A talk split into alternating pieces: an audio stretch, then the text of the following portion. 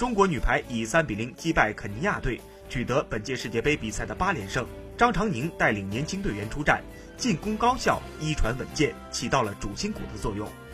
本届世界杯，他表现比以往稳定了很多，进攻技术有明显的提高，无论在进攻端还是在后排保障环节，都起到了良好的作用。本次比赛，张常宁的表现比以往参加的三次世界大赛都要好，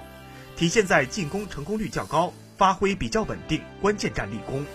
八轮战罢，张常宁进攻一百三十次得到六十三分，进攻成功率达到百分之四十八点四六，目前仅次于朱婷，暂居进攻榜的第二位。在之前对美国队的关键一战中，他拿到全队第二高的十三分。